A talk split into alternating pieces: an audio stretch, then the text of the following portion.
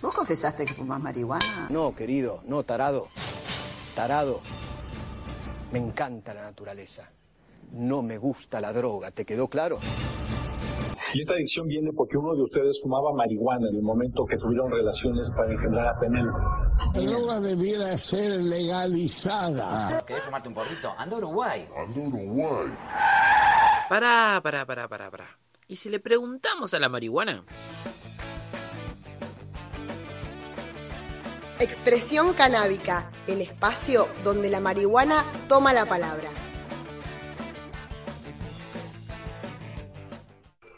Hola, hola, hola a todos. ¿Cómo va?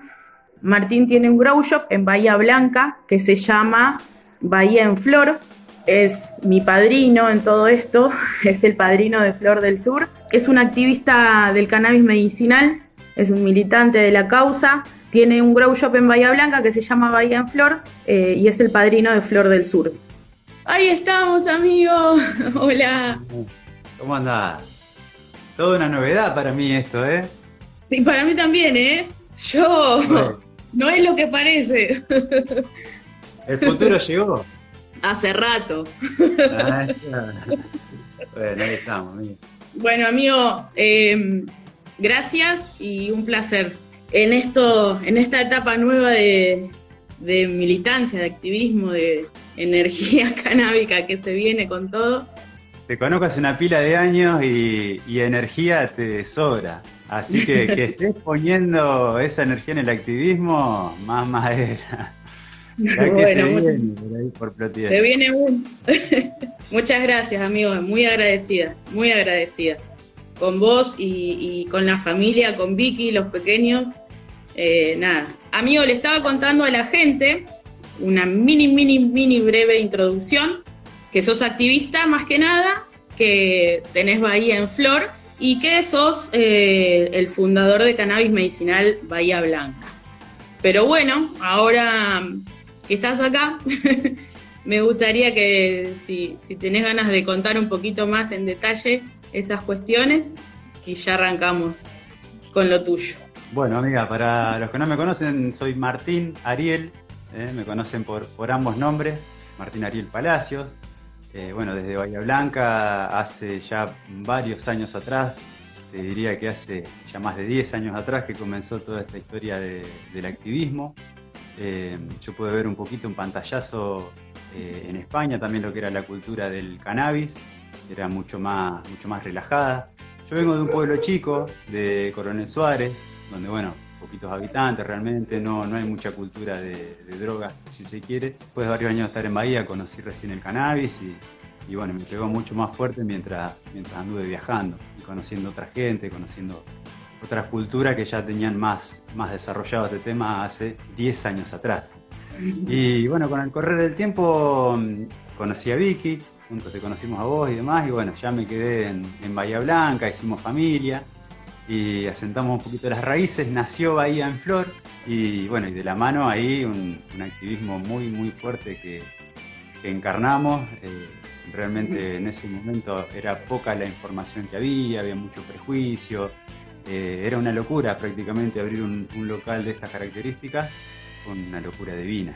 Eh, y no éramos, no éramos los únicos locos, ahí nos dimos cuenta que, bueno, que el grow en ese momento eh, cumplía un lugar en la cultura que no estaba representado, que no estaba contenido. Era la gente que cultivaba, que fumaba, era muy en el under, viste, con la boca callada, y bueno, de alguna sí. manera culturalmente se fueron sanando muchos muchos karmas, ¿no? Pero bueno, al principio la gente entraba tímida, así, como diciendo, uy, tengo una plantita. Ahí empezó todo, ya hace mucho tiempo atrás. Y pasó, pasó, sí, desde local ya hace siete años, más un poquito más. Sí, quizás más, sí, sí. Qué lindo. Bueno, y entonces empezaste a laburar con Bahía en Flor, a, con- a empezar a conocer gente, supongo, que también es, yo te contaba, es un poco lo que me está pasando aquí, darme cuenta de que hay muchos cultivadores, que están todos escondidos. Pero bueno, eh, creo que es parte, es consecuencia de, de- de un contexto social, Ah, digamos. Contame cómo, cómo empezó en esos años, en aquellos años, el tema de, de el activismo más en sí, sin, eh, marchas, charlas, talleres, encuentros, empezarse a juntar con la gente. Empezarse a, reconocerse entre los cultivadores, empezar a animarse a, agruparse, ¿no? Exactamente, amiga. Bueno, como bien dijiste, al principio los locos andaban ahí calladitos y demás. Y también esto, esto tiene que ver con el, con la aparición de las redes sociales. Eso también unió una red muy interesante de gente que tenía por ahí intereses eh, alternativos o que no eran tan aceptados por la cultura. Entonces, bueno, ahí nos empezamos a unir y cuando empezó toda esta cuestión de, del local, empezó a entrar la gente, bueno, no era una, un local más, sino que se generaba una especie de, no sé, de camaradería con el que venía, ¿no? De, de co- de complicidad casi, porque venimos desde el under, de estar algo, de estar haciendo algo que es ilegal o que no es socialmente aceptado. Entonces se generaba una realmente una contención y, se- he forjado amistades entrañables realmente. Yo creo que la planta tiene un espíritu que, que nos conecta, ¿verdad? Para nuestra sorpresa, además de empezar a entrar eh, gente que cultivaba, gente que fumaba, empiezan a entrar gente que no daba con el target, que no eran jóvenes, eh, gente de adultos mayores, y a preguntarnos a ver qué era el cannabis medicinal, qué, qué sabíamos del cannabis medicinal, o directamente entraban a buscar marihuana. ¿sí? Y Sí, sí. bueno, obviamente les explicábamos cómo era la cuestión, que podía de la ilegal y demás. Y empezamos a investigar nosotros la cuestión del cannabis medicinal, que en ese momento muy poco se sabía. La información que había, bueno, este, había algo de información en internet, algo de otros países, pero en, en el país nuestro estaba todo muy verde todavía. De eso no se hablaba, ni ni, se- Sí, era todo under, era todo under. Exactamente. Y bueno, y por ahí la gente que empezaba a buscar por internet o demás y se enteraba de tratamiento alternativo y qué sé yo, y bueno, y ahí empezó. Entonces en esa voluntad de nosotros querer ayudar al otro, que quizá era un familiar, era un amigo, era, no sé, una persona muy querida de, de alguien que conocíamos. Entonces ahí, bueno, empezamos a estudiar nosotros, a investigar, a dar la respuesta de manera personal, pero enseguida nos dimos cuenta que era un fenómeno que nos sobrepasaba que no tenía eh, tampoco eh, no tenía que ser tratado ahí mismo en el local, que no era el objetivo del local comercial. Y Ujú. entonces, bueno, con otra gente que tenía esas mismas inquietudes en ese momento, otros cultivadores, otros familiares, nos unimos, nos juntamos y ahí es donde nace la agrupación Cannabis Medicinal Bahía Blanca. Claro, ahí nace Cannabis Medicinal Bahía Blanca. Ahí se viene la ola. Sí, al principio éramos muy poquitos, éramos cuatro gatos locos, la verdad. Empezamos a diseñar los primeros materiales informativos. Lo que no nos faltaba era entusiasmo. Eh, la verdad, teníamos, bueno, éramos jóvenes, con tiempo libre. che, Ari, y ahí en ese momento ustedes cómo fue que dicen, che, bueno, hay que armar una asociación, hay que armar un grupo, hay que armar un club de cultivo, ¿cómo se hace legalmente? ¿Cómo, o sea, ¿cuáles fueron sus primeras inquietudes en cuanto a querer agruparse con el fin común de poder ayudar a la gente a través del cannabis medicinal? Y creo que así como, como yo, la meta principal es de que cada uno pueda tener la planta en su casa y generar su propia medicina, digo. Ideal, ¿no? Enseñar a cultivar. Siempre mandamos ahí a la raíz a la planta porque, bueno, realmente más allá que uno pueda ser solidario, eh, es- esta ola es demasiado grande, entonces la respuesta se la tiene que dar uno mismo. Nosotros ayudamos a que la gente se ayude a sí misma. Y bueno, desde el principio, esto de los clubes y demás era una utopía. En ese momento, nuestra intención era generar material informativo, poder informar a la gente que cada vez era más y, y hacer un grupo humano para contener. ¿sí? Pero siempre nuestro objetivo fue informar, contener a la gente, acompañarlos y conectar a los usuarios con sí mismos. Es, eh, el hecho de que la gente comparta su testimonio. En ese momento los médicos estaban re verde, nadie le quería dar cabida, nadie sabía nada. Los médicos no estaban Nadie se animaba. Y era como, bueno, que se exponían, se, se, se tenía miedo de ensuciarse, de, de estar haciendo algo que, que no, que no era correcto o que no era real. Pero bueno, poco a Sí, poco se fueron interiorizando, los médicos jóvenes fueron los que por ahí más cabeza abierta tuvieron y, y nos empezaron a acompañar también. Eh, empezamos a organizar charlas en, qué sé yo, al principio era muy under, en un bar, ¿sí? en una casa, y después empezaron a abrir a centros culturales, ya eh, siempre las reuniones hubo muchísima cantidad de gente, la gente tenía una necesidad realmente de informarse muy grande, había un vacío ahí, así que bueno, de poquito fuimos forjando cultura y, y el fenómeno crecía sin parar, cada vez más gente se iba a- formando parte de la asociación también, Claro, discúlpame, pero me imagino que toda gente con la urgencia de, de tener medicina, con yendo ya con sus últimas esperanzas, porque la medicina tradicional, por ejemplo, ¿no? En los casos de los niños con epilepsia, que por ahí es como lo más conocido, digamos, ¿no? A nivel, por ejemplo, Mamá Cultiva, que es una organización que, es, que tiene bastante fama y reconocimiento, más que nada por esta, estos casos específicos de, de chicos con epilepsia y cómo hay videos, o sea, hay acceso eh, al público en general a ver cómo funciona bien este aceite y cómo ellos calman eh, sus episodios de convulsiones, por ejemplo, con que parece magia, digamos, ¿no? Eh, en algún punto. Es tan fuerte ver como un chico que está en el medio de una convulsión toma dos gotas y de repente está totalmente bien de vuelta. Me imagino que eso hizo que otras madres reaccionaran o personas con también enfermedades o patologías así graves, digamos, con esa desesperación de necesitar esa medicina y de, y de ser ilegal y a dónde voy, porque gente que nunca estuvo metido en esta cuestión, me imagino que lejos está de saber a dónde acudir para conseguir, ya te digo, como vos dijiste, iban a buscar marihuana, digamos, sin saber, digamos, ¿no? Sin tener información alguna de ningún lado. Así es, amiga, sí, y sin lugar a duda el mayor motor ha sido el dolor justamente de, la gente que, bueno, que sufre una enfermedad, que no encuentra eh, reparo en la medicina convencional y el amor de estas madres por querer ayudar, ¿no? Por querer ayudar a un familiar. Y bueno, en ese sentido, pues fíjate que la planta es muy noble porque no tenían el acompañamiento médico y las madres se mandaban igual realmente a probar diferentes cepas. A algunas les resultaba, como, como decís vos, a otras no les resultaba y tenían que probar distintas cosas y la planta permite justamente experimentar. Así que en ese sentido es, es una planta muy noble y que soy, doy fe que ha, traído, que ha mejorado la calidad de vida de muchísimas personas en todo este tiempo. Es increíble, es increíble. Yo la verdad, uno se va interiorizando, va investigando y vas descubriendo cosas. Es increíble. Incluso me pasa a mí, por ejemplo, dentro de mi propia familia, consumidores de cannabis medicinal, que su, es la, digamos, no han consumido marihuana o cannabis de otra forma, sino a través de aceites. Eh, y los cambios, o sea, ahora ya nadie, están todos con su aceite felices y, y nadie quiere dejar de tomarlos, ¿viste? Pasa más allá de la cuestión personal, de la cuestión de la medicina. Eh, la marihuana atraviesa esta cuestión del prohibicionismo y se da un quiebre mental tremendo en la gente, porque pasan de tener un prejuicio bárbaro, unos miedos tremendos, a encontrar una solución en algo que venían negando toda su vida.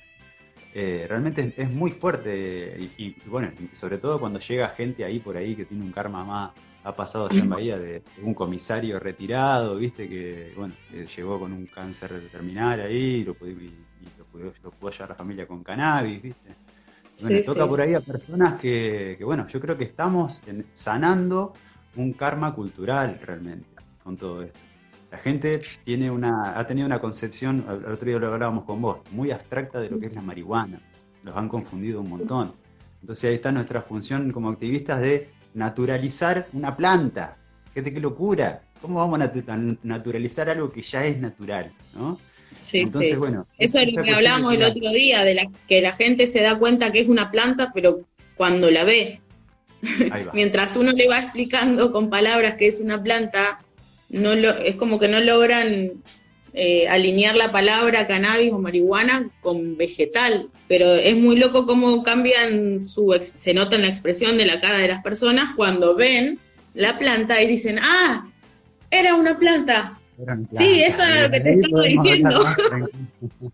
pero es tan fuerte, es tan fuerte esa creencia cultural de que es droga mala, fea, sucia, está tan metido que cuesta muchísimo que se caiga ese paradigma social, cultural, y nazca el, real de la realidad de lo que es una planta. Sí, sí, es una idea muy, muy contaminada realmente. Lamentablemente han, tapado la planta y han hecho una construcción tan fea arriba de ella y tan sucia que, bueno, es, es necesario naturalizar. Los niños lo entienden enseguida. Ven la plantita, nosotros todo este activismo vos, vos sabés que se dio de la mano de nuestra paternidad y con nuestros bebitos y nuestros niños hemos ido a todos los sitios, a todas las reuniones, las charlas. Sí, bueno, sí, los niños, los niños es increíble, lo ven, ven que es una planta y ya, nada, nada, es Sí, eso para eso, es la realidad. Fíjate que en Uruguay, que yo los admiro mucho por su regulación, el- siendo un país chiquitito, se animaron a ser los primeros del mundo en una, en una legalización completa. Pero Ajá. ya, estaba natural- ya no estaba naturalizado, es una, cu- era una cultura mucho más suelta, la gente por ahí no, no se horrorizaba si sentía olor a flores, o estaba como socialmente mucho más aceptado, más Claro. Hay tantísimos países en Europa, en Canadá, que ya tienen una industria del cáñamo y del cannabis y ya. Pero bueno, yo creo que, que vamos, que vamos por el camino. Argentina tiene una cultura canábica muy rica, amiga, ¿eh? mucho Sí. más adelantada la cultura canábica en sí que Uruguay y Chile, que tienen regulaciones más adelantadas que nosotros. Nosotros tenemos cultivadores de viejísima escuela, realmente Sí, gente que sabe sí. muchísimo. Hay agrupaciones a lo largo de todo el país con realmente activistas muy, muy grosos, gente que sabe mucho. Ahora vinculados con las universidades, es como que cada vez toma más legitimidad también este rol de, de un especialista canábico, ¿verdad? Sí, sí, sí, de gente que se está metiendo desde diferentes ámbitos profesionales, ya sea desde la medicina, desde la investigación, desde lo legal también, pero que se están involucrando más y se están poniendo de este lado de, de la mecha. Y sí, en todas las áreas encontrás realmente un canábico y cada vez más afines ahora, porque ahora no Cada solo pasa por el tema del que le gusta fumarlo, o sea, como que se, se abrió todo el panorama y, y esto es un fenómeno de, de todas las edades, de todas las clases sociales. Eh, Sí, y sí. Bueno, y las instituciones que han sido más rígidas, más duras y demás, están conformadas por personas, dirigidas por personas. Y ahí es donde siempre hemos logrado su la puente humano que, que nos abra la- las puertas, ¿verdad? Sí, eso es muy bueno. Bueno, y contame entonces cómo, cómo ahora los, los últimos movimientos de cannabis medicinal Bahía Blanca, haber asistido a marchas, haber hecho eh, charlas informativas, haber eh, hecho talleres, encuentros culturales y demás, ¿cuáles fueron las últimas cuestiones o actividades más relevantes, más importantes que se realizaron eh, desde Cannabis Medicinal Bahía Blanca y después cómo tomó forma eh, personalidad jurídica, cómo incluyeron médicos, cómo incluyeron abogados. Vos pensás que nosotros formamos la personería jurídica después de, algunos años de ser agrupación. O sea, porque es- Sí. realmente es un trámite tener que encontrar a las personas, los firmantes, generar un estatuto, que te lo apruebe la, la- la oficina de personería. Hay toda una serie de burocracias, ¿verdad? Pero bueno, finalmente lo logramos, for- formalizamos ahí. Eso también nos dio mucha legitimidad social. De la mano de la Universidad Nacional del Sur se nos abrieron muchas puertas. Los primeros profesionales jóvenes y demás vinieron de, de mano de la universidad. Empezamos Ajá. a dar charlas en, eh, en los museos, en centros eh, bueno, culturales, como te contaba, y luego eh, se organizaron las primeras jornadas universitarias de cannabis medicinal, que fue un evento realmente Ahí en muy, Bahía. muy convocador. Sí, exactamente. Eso es lo que estamos en, Bahía Blanca. Y bueno, ahí de la mano de Marcelo Morante, que en ese momento recién aparecía Marcelo Morante, bueno, con una fuerza tremenda. Él ya había tenido una experiencia muy fuerte en, el, en Canadá. Y, y bueno, organizamos unas jornadas en las cuales eh, trajimos gente, referentes de todo el país realmente. Y convocaba gente de toda la región. Realmente Bahía, en un ámbito universitario, en el aula magna de la universidad, o sea, en el ámbito más, más convocante. Eh, Realmente fue una, una fiesta y en ese momento era muy necesario para tanto para abrir cabeza como para sumar a más profesionales. El último año de las jornadas fueron tres días de jornadas consecutivos. Vino la gente de Chile, de Fundación Daya, eh, bueno, vinieron referentes Ujú. de- del país, realmente Mariano Crucero, la gente de la Madrid, eh, ya había un equipo bien formado de profesionales en, en Bahía. Es- esos eventos de la universidad creo que fueron los que más eh, convocaron y los que más eh, hicieron grande y legítimo el movimiento. Porque además Claro. para, para estas jornadas pedíamos eh, aprobación de Consejo Deliberante, de- del INTA, de distintas instituciones, de los departamentos. Entonces es como que eh, le ganaba mucha, mucha legitimidad eh, esas jornadas universitarias y vinculaba con, con- con todo, con la región, con profesionales. Eso y llevar la planta a todos lados. Y llevar la planta a todos lados, claro, Llevar exactamente. Porque la ley realmente, cuando salió la ley, nosotros justo nos constituíamos, la primera ley, ¿no? Nos constituíamos como asociación civil. Bueno, nos llamaron de la tele y en ese momento salimos corriendo a buscar una planta para llevar la tele. Y no la querían enfocar y bueno, y finalmente la, la pusimos en la cámara y bueno, y, lo que te decía, esa función de, naturalizar eh, y avanzar socialmente, porque la ley no nos dio ninguna respuesta, realmente la primera ley fue un desastre, eh, solamente fue para sacarse encima a las madres estas que iban a patear la puerta de, los senadores eh, con una fuerza bárbara, así que bueno, se abrió, pero fue pura prensa. A nosotros nos sirvió para avanzar socialmente, porque a la gente le pusieron las noticias de canal medicinal y no le dieron la respuesta. Entonces la respuesta vino de ellos mismos o de las organizaciones sociales. Igual, aunque no nos hayan dado una respuesta, a mí igual me parece que estas cuestiones está bueno que, no está bueno que no nos den respuesta, pero digo, está bueno que pase porque hace que se empiece a hablar.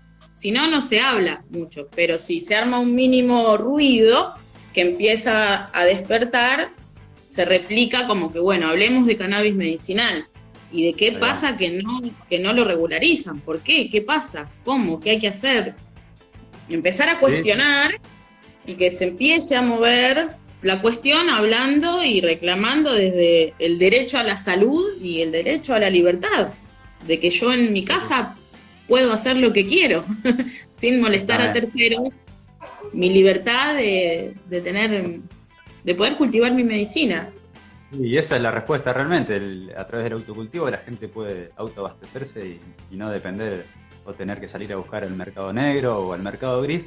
Que también una de las, de las cuestiones que trajo, de efectos laterales que trajo la ley esta fantasma, fue que hubo mucha demanda y empezó a aparecer mucho trucho, mucha gente que se aprovechó de esta situación y te vendía el aceite por internet que no era de cannabis y apareció mucho, mucho de esto. Así que bueno, con más fuerza aún, poniendo la semilla ahí para, para el autocultivo. Entonces, bueno, y ahora que está todo así formado eh, con el marco jurídico y demás, tu rol en la agrupación es de fundador, digamos coordinás? ¿Cómo es? ¿Hay, hay, otra gente que también tiene, tiene su rol y sus actividades.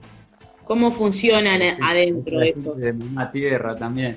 La asociación civil eh, está conformada, tiene un estatuto, está conformada por una comisión directiva, donde hay diferentes roles. Pero bueno, más allá del, funcionamiento que dicta el estatuto, cada persona tiene, tiene un rol específico en la asociación, ¿sí? más allá de que haya un presidente, un vicepresidente, un tesorero y tal cada uno es como que tiene una personalidad y algo aporta desde lo que conoce, desde lo que sabe. Históricamente a mí me tocó el rol de eh, relaciones institucionales, ¿sí? Entonces generalmente, bueno, eh, íbamos, fuimos abriendo puertas de, las diferentes instituciones, como es la, universidad, muchos departamentos, el CONICET, eh, viajes a otros, a otros lugares, la creación de nuevos grupos en, los, pueblos cercanos, ¿verdad? Luego me tocó la presidencia también de la asociación eh, en ese ciclo es que justamente hicimos las, terceras jornadas, las RICAME, y también inauguramos la, sede social, ¿verdad? Y bueno, y ahí ya eh, eh, fue la primera, en la región por lo menos, la primera sede social abierta al, público. Ya tenían un lugar físico, digamos.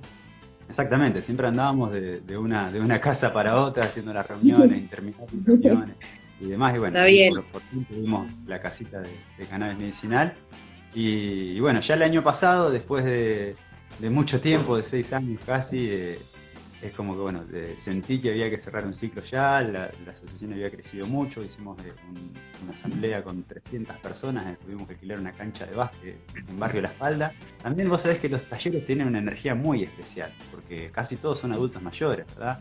Al último terminamos haciendo dos turnos de talleres porque era tanta la gente que no podíamos atenderlo. Entonces, bueno, eso demanda mucho, mucho gasto también humano, ¿sí?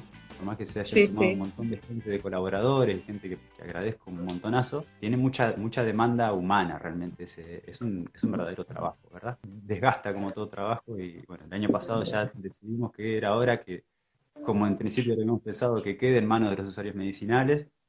Y bueno, mm. y hoy por hoy ya no, no, no formamos parte de comisión directiva, eh, la toma de decisiones ya está en manos de los, de los usuarios medicinales. Y, bueno.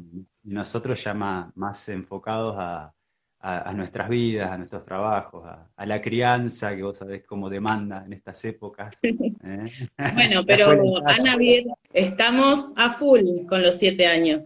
Qué importante que los usuarios sean ahora quienes eh, pueden conducir esto. Claro, y que Porque es- es- es son, para- ellos, en fin.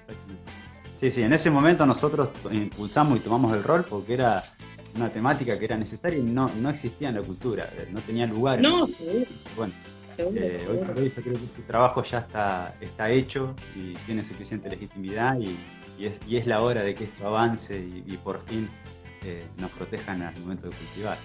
Bueno, amigo, entonces, eh, en el medio de todo eso, hiciste unas jornadas universitarias y me estabas mostrando que fuiste a la universidad y también a una clase de medicina, de los chicos de medicina, eh, también Sí. con, tu, con tu planta y, y diste ahí una clase. Contanos quién te convocó, quién te llamó, de qué universidad y bueno, cómo fue esa clase, de qué, de qué hablaste más o menos. Bueno, entre otros avances que se, que se gestaron ese año, en el 2018, en el 2018 empezó a crecer el grupo de profesionales, muchos vinculados a la universidad, y había una necesidad muy grande de, de transmitir esto, de formar nuevas cabezas desde dentro de la, de la universidad, más allá de, de hacer jornadas eh, enfocadas a profesionales, eh, que se genere desde dentro de la universidad, del Departamento de Ciencias de la Salud, una materia específica de cannabis medicinal.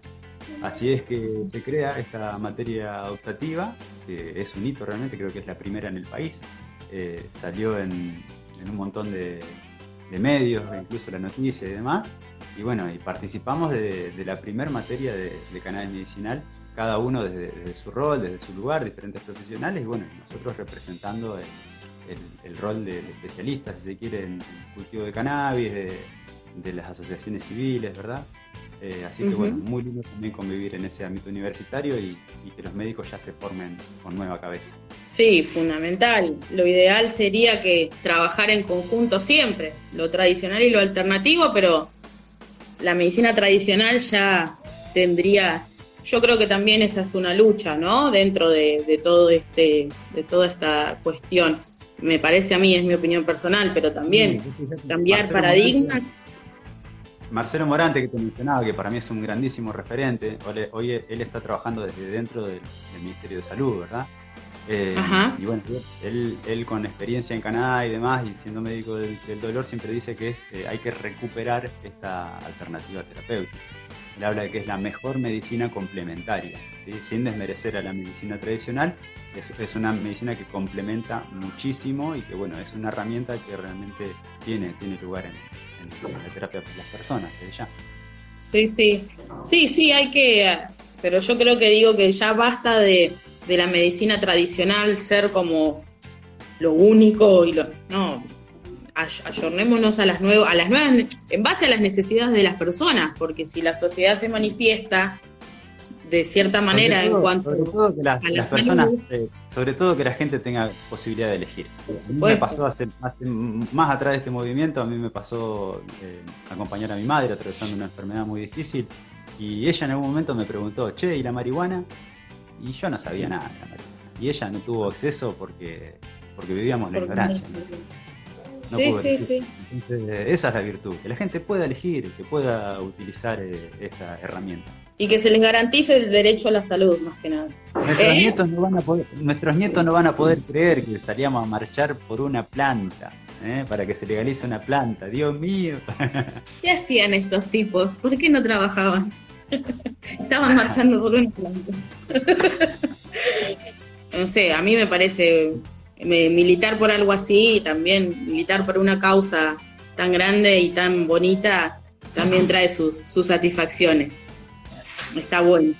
Claro que sí, la, la gente que he conocido en el camino me, me ha enriquecido enormemente. A mí. Eh, hermosamente. Yo la verdad que hace, bueno, sabrás, hace poco que volví acá a los pagos de Plotier y lo lindo fue eso, ¿viste? Encontrarme con todos estos nuevos, esta nueva camada de canabicultores.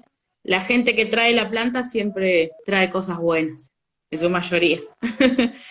No, Eh, sí, bueno, las intenciones son las mejores, amiga, claro que sí. Mirá, Claro. hay mucho, pre- mucho prejuicio pesa sobre la planta. Y yo digo, tanto han dicho de la marihuana y que es entrada al mundo de las drogas y tal. Bueno, la entrada al mundo de otras drogas es el tranza, el dealer que te ofrece otra droga sintética o maltratada. Si vos vas a buscar una plantita al patio, lo más probable es que te encuentres con una planta de tomate y al año siguiente hagas una huerta orgánica. Entonces tenemos que, tenemos que empezar a, sanar por ahí, amigo. Sí, y a, y a que también se sepa diferenciar una cosa de la otra. Eh, Eso también a mí es algo que por ahí me inquieta bastante. Cuando dicen la entrada a otras drogas. Otras drogas son otras drogas, pero el cannabis es una planta. Entonces, como diferenciemos esas cosas. Los, e- después, si quieren, hablamos sobre los efectos psicoactivos, por ejemplo, pero las drogas sintéticas o drogas duras por un lado y el cannabis por el otro. Me parece a mí que, que es lo correcto. Hay que separarla, amigo, claro. Hay que tratarla como lo que es, es una planta, amigo. tal cual. Hay una Después clara eso, diferencia. po- podemos educar, pero como te decía, es una planta muy noble, tiene muy bajo, muy baja toxicidad en, en- en una sociedad tan intoxicada, ¿verdad? Y, y mira que he conocido cantidad de gente que hace uso del cannabis en estos años, pero no he conocido ni a uno solo que, lo utilice para, para hacerse mal. Eh, después podemos hablar de, de- de un uso responsable, Sí. todo lo que vos quieras, pero bueno, no es una, Sí, no es sí. una droga de autoagresión o de danina o que te lleva a la perdición como, como la han Todo lo contrario, Sino todo lo contrario. todo lo contrario. bueno, amigo, eh, seguimos un poquito con, con esta parte más formal y, y llegamos al momento de CONICET. Voy a explicar esto brevemente para la gente que alguien quizás no lo sepa.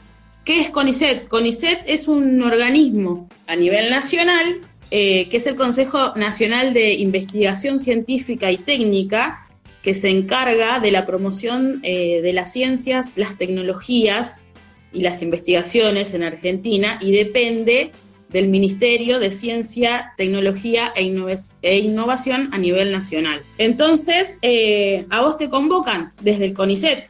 Sí, en realidad, bueno, eh, hay una rama del CONICET eh, en Bahía Blanca que es el INIVIP, hay un centro de investigación muy grande, hay excelentes docentes, investigadores, y bueno, justamente había una, una persona, de una, una docente de renombre también, Susana Pascuaré, que ella venía investigando el sistema endocannabinoide desde hace una bocha de años, hace muchísimos años, cuando no se sabía ni qué, endocannabis qué, en ese momento nadie ¿Qué es sabía nada.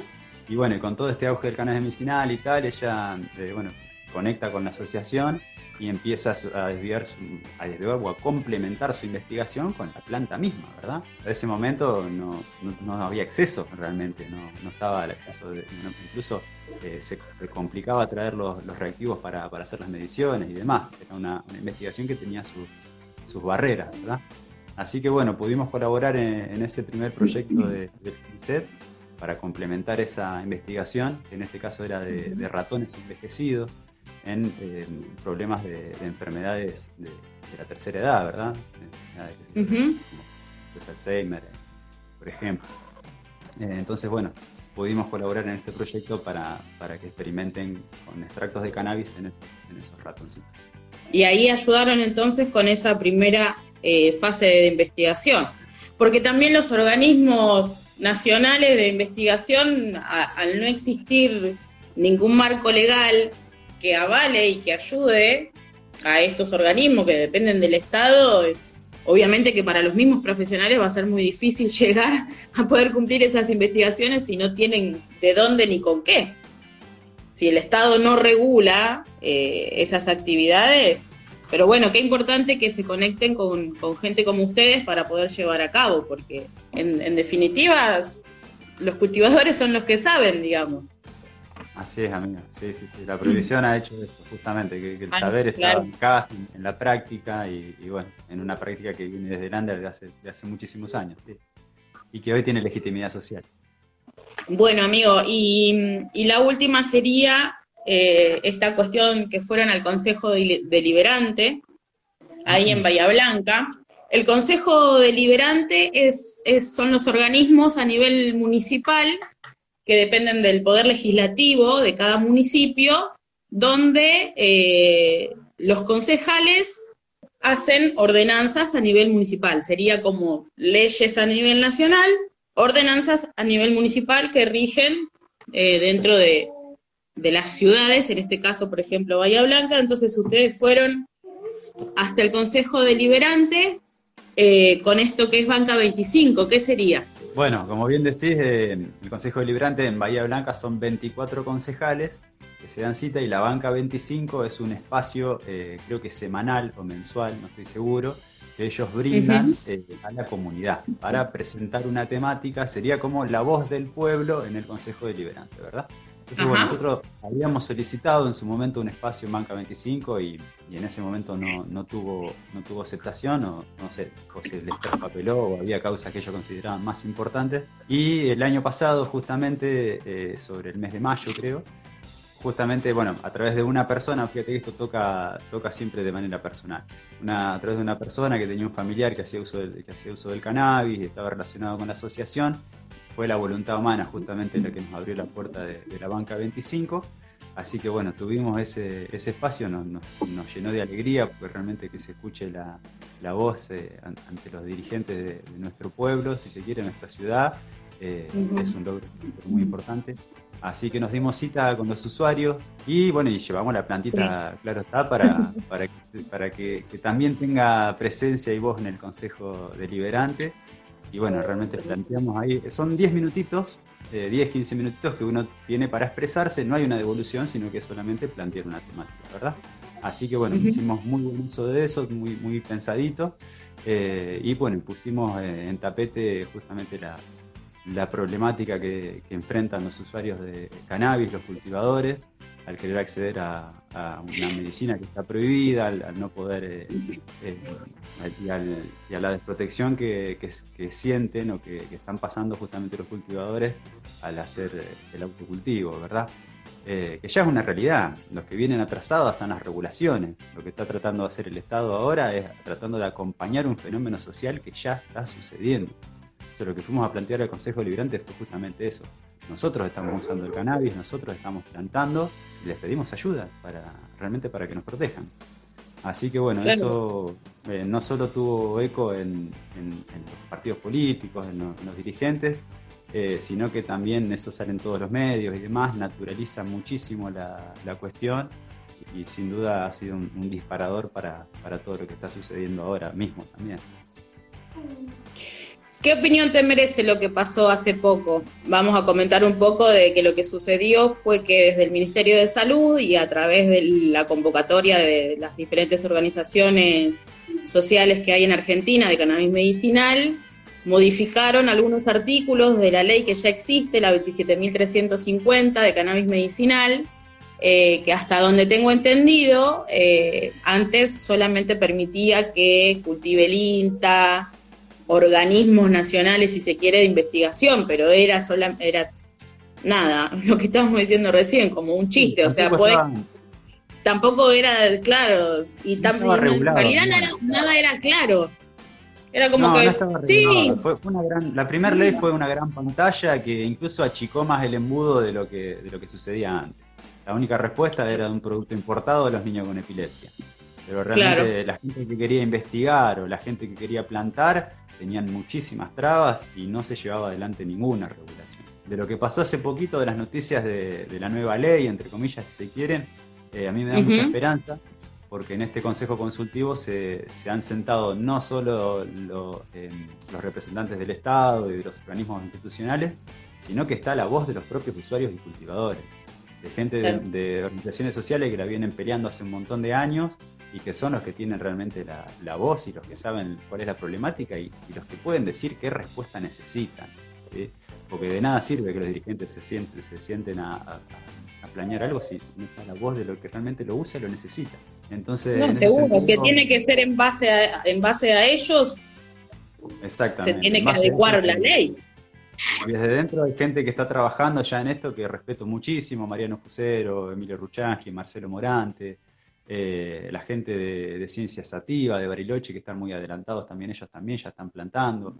Eh, así que me da mucha esperanza eh, todo esto que está sucediendo. Todavía es un borrador lo que plantearon, se está trabajando, pero yo creo que va a traer lindos avances y que van a tener que acompañar esta ola de autocultivo que no se va a detener, ya es un derecho ganado. Nos plantamos igual. sea legal o ilegal, nos plantamos igual. Está sucediendo, amiga. Esto solamente lo que está sucediendo es que el Estado formaliza algo que ya sucede. Fíjate ahí en San Antonio, en las grutas, qué lindo lo que está pasando, que ya emitieron Sí, los primeros permisos. ¿eh? Los primeros permisos, sí, sí, sí. Entonces, bueno, ya está, amiga. Ya empezó y viene la ola y poco a poco va a ir formaliz- tomando forma en todos lados. Eso es muy bueno, es muy bueno. Gracias una vez más por todo. Amiguita querida. bueno, gracias a vos. Hacía mucho que no charlábamos tanto. Así que siempre me da gusto Bueno. compartir con vos y encontrarnos en este camino ha sido una, una grata sorpresa. ¿Eh? Esto recién empieza. Ha sido una alegría, ha sido una alegría. La verdad que nada, padrino de, de Flor del Sur es muy lindo, trae muchas satisfacciones, muchas cosas lindas. Uno se siente muy bien ayudando, la verdad. O por lo menos creo que a vos, a vos te debe pasar lo mismo, pero ayudar a la gente a través de la planta eh, con medicina, la verdad que está bueno. Bueno, amiguita, te deseo la mejor de las mejores. ¿eh? Vamos, abundancia ahí para, para el sur. Contágiense de lo que está pasando ahí cerquita, de las grutas, de Bariloche. ¿eh? Sí, Vamos, que, sí, sí. Vamos que se puede plantar. Vamos, vamos. Vamos con esa. Genial. Y muchas gracias y un abrazo grande a todos, a la familia y a la gente de Bahía. Bueno, amiga, encantado también de, encontrarnos en los cursos. Cuando se levante todo esto, a ver si te podemos ir a saludar también por allá. Y, y bueno, vamos, vamos arriba. Estamos ahí, estamos ahí conectados eh, en esta nueva, en esta nueva normalidad, dijo el presidente. Lindo, lindo. Bueno, Pero esto que pasa en las grutas se va a replicar en, en todas partes del país, acordate. Cada Seguro municipio, poquito a poquito, va a ir poniendo. Seguro que sí, seguro que sí. Bueno, amigo, hasta pronto. Dale, te quiero Muchas mucho. gracias. Adiós.